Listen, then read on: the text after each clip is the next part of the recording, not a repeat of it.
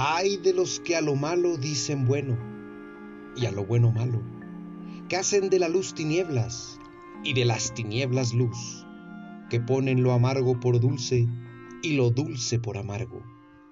Hay de los sabios en sus propios ojos y de los que son prudentes delante de sí mismos.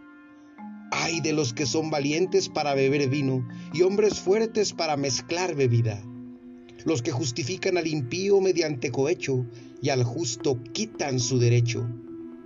Por tanto, como la lengua del fuego consume el rastrojo y la llama devora la paja, así será su raíz como podredumbre, y su flor se desvanecerá como polvo, porque desecharon la ley de Jehová de los ejércitos, y abominaron la palabra del Santo de Israel.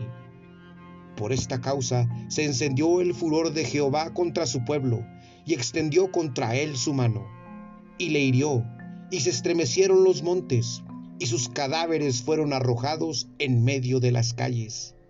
Con todo esto, no ha cesado su furor, sino que todavía su mano está extendida.